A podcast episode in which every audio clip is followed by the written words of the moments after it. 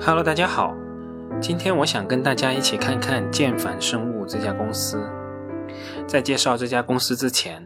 我还是有几句话需要向大家再说明一下的。我这几次谈到的这几家公司，都是我初步筛选出来，认为有后续进一步观察价值的公司，并不是说现在就可以冲进去买了。如果没有经过深入的研究，即使你买了，心也没有办法安，最终的结果肯定也不怎么好。我也看到有些朋友留言说，我们说到的上一家公司现在一直在跌。我想说的是，如果你正想买一家公司的时候，它一直在那跌，不是件好事情吗？怎么会成为一个问题呢？如果你对这家公司没有信心，那就不要去买嘛。好了，我们闲话不说，我们还是回到今天的主角——建凡生物。我们马上开始第一部分，先给大家介绍一下建凡生物的主要业务。根据公司二零一九年年报的介绍，建凡生物的主要业务是这样的：公司主要从事血液灌流相关产品及设备的研发、生产与销售，自主研发的一次性使用血液灌流器、一次性使用血浆蛋红素吸附器、DNA 免疫吸附柱及血液净化设备等等产品，广泛应用于尿毒症、中毒、重型肝病、自身免疫性疾病。多器官功能衰竭等领域的治疗，可有效挽救患者的生命和提高患者的生活质量。作为手术、药物之外的第三种疗法，血液净化技术正在越来越广泛的应用于各种疑难杂症、重疾病的临床治疗。目前，公司的产品已经覆盖全国五千余家二级以上医院。健凡生物的主要产品主要包括以下几种：第一种，一次性使用血液灌流器。一次性使用血液灌流器的应用原理为血液灌流器的吸附材料 HA 树脂经过独特的工艺处理和中性大孔吸附树脂，其吸附功能主要取决于三维网状结构的分子塞作用和树脂高分子亲子疏水的特性，对分子结构中有亲子疏水基因的目标物质具有相对特异的吸附功能。建凡生物掌握吸附材料生产的核心技术，并研制出适用不同病症的灌流产品。包括应用于肾病领域的 HA 幺三零，应用于中毒领域的 HA 二三零，应用于风湿领域的 HA 二八零和 DNA 二三零免疫吸附柱，应用于危重症领域的 HA 三三零和 HA 三八零，应用于肝病领域的 HA 三三零二等产品。报告期内，公司一次性使用的血液灌流器产品的销售收入为十二点九八亿元。占公司主营业务收入的比例为百分之九十点八二，是公司最主要的收入来源。第二种产品，一次性使用血浆蛋红素吸附器。一次性使用血浆蛋红素吸附器的应用原理为采用离子吸附树脂，利用适当的树脂孔径、树脂表面的正电性基因、树脂骨架的亲子基团，实现对胆红素和胆汁酸相对选择性吸附。其应用领域为各种疾病引起的高蛋红素血症、高胆汁酸血症。报告期内，公司一次性使用血浆蛋红素吸附器产品销售收入为七千三百二十八点二一万元，占公司主营业务收入的比例为百分之五点一三。第三种产品是血液净化机。公司的 DX- 杠十型血液净化机可用于目前临床上常用的血液净化组合治疗方式，如连续性血液滤过。连续性血液透析滤过、血浆置换、血浆吸附及全血吸附、持续血浆配对吸附等。公司的全资子公司北京建凡主要从事 DX- 杠十型血液净化机的产品的生产与销售。报告期内，公司 DX- 杠十型血液净化机产品销售收入为六百九十八点四九万元，占公司主营业务收入的比例为百分之零点四九。第四种产品是血液灌流机。公司 ZF- 杠八百 A 血液灌流机是为临床血液净化提供体外循环动力及安全检测的医疗设备，临床上可用于毒物、药物中毒、危重症、脓毒症、免疫相关疾病等领域的血液灌流和免疫吸附治疗。报告期内，公司的血液灌流机的产品销售收入为四百六十四点一九万元，占公司整体主营业务收入的比例为百分之零点三二。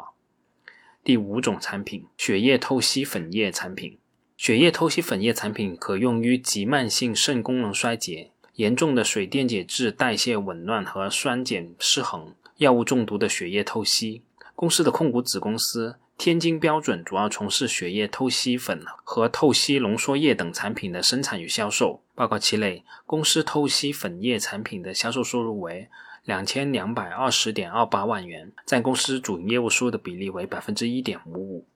那接下来我们再来简单看一下建凡生物的财务数据。建凡生物二零一九年的收入为十四点三二亿元，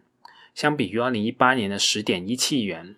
公司二零一九年的营收增长幅度达到百分之四十点八六。而如果看公司二零二零年一到九月的收入，则已经达到了十三点一五亿元，相比去年同期增长幅度也达到百分之三十五点四二。如果从更长期的角度来观察，建凡生物从二零一五年至二零一九年，公司的营业收入从五点零八九亿元增加到二零一九年的十四点三二亿元，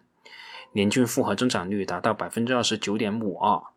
从这个角度观察，建凡生物现阶段的增速还是相当的不错的。那接下来我们再来看看建凡生物的归母净利润的情况。建凡生物二零一九年度规模净利润为五点七亿元。相较于二零一八年的增长幅度达到百分之四十二，规模净利润的增长幅度基本与收入的增长幅度是相当的。而从更长的周期来观察，公司的规模净利润在二零一六年度接近为零增长，在二零一七年、二零一八年和二零一九年度的增长幅度暴涨至百分之四十左右。从二零二零年的情况来看，公司也将大概率可以保持百分之三十以上的增长幅度。至于这种快速增长可以保持几年？这个判断所涉及的变量就非常多了，也将会在很大程度上影响着这样一家公司的估值。从净资产收益率的角度来看，二零一九年度建凡生物的净资产收益率为百分之三十点二四。从更长的角度来看，从二零一五年至二零一九年，建凡生物的净资产收益率呈现从高点回落，然后逐步回升的态势，最低点为二零一七年度的百分之二十二点二一。但无论如何，连续十年维持百分之二十以上的净资产收益率，都说明了公司的资质还是相当的不错的。那最后我们再说一说建凡生物的现金流和资产负债率情况。公司二零一九年度经营活动产生的现金流量净额是五点八三亿元，公司的经营活动现金流量净额是高于净利润的水平的，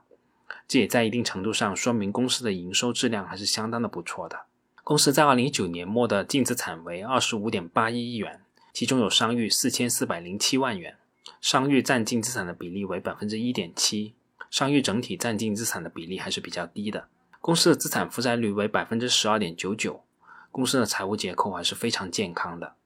那说完了公司的财务数据，最后我们再来看看行业的竞争格局。目前国内从事血液灌流器产品生产的公司数量是非常有限的，而且规模极小。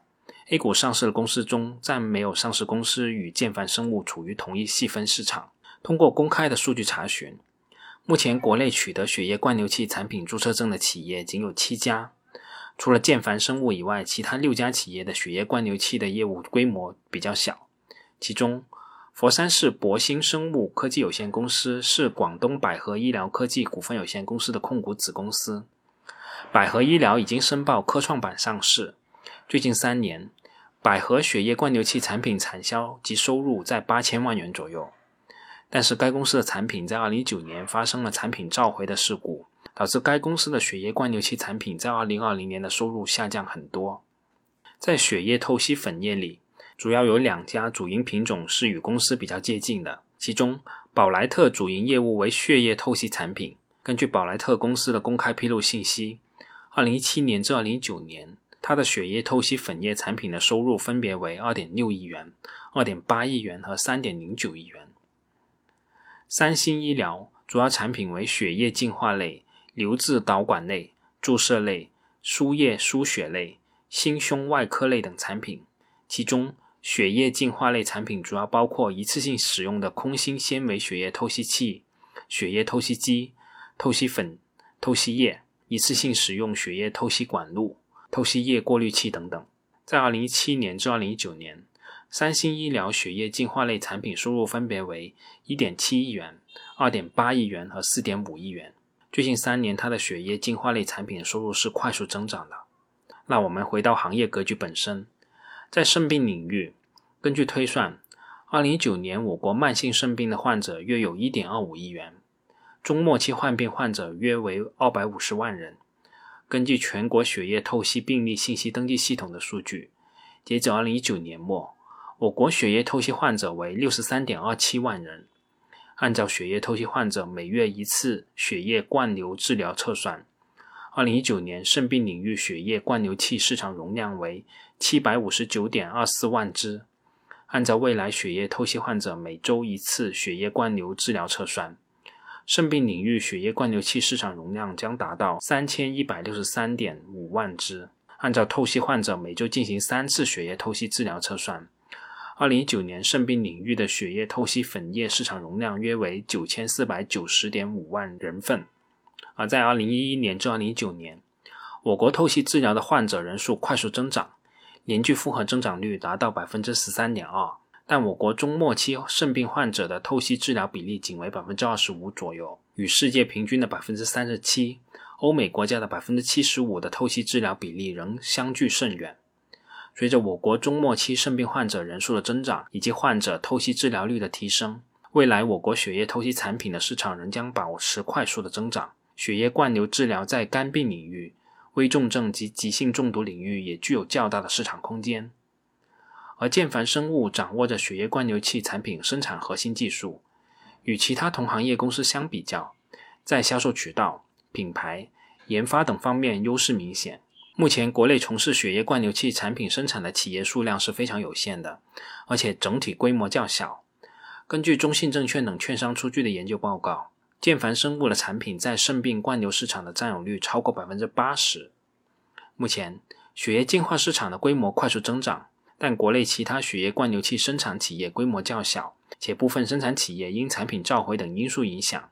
产品销量出现了下滑。因此，我们可以预计，健凡生物在灌流器增量市场仍将占据竞争优势，市场份额有望进一步扩大。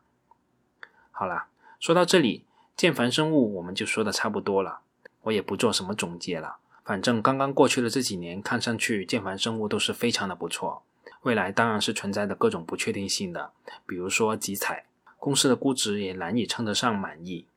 那至于最终怎么去决策，还是留待各位自己去想吧。好了，我们这次就到这里，我们下次再见吧。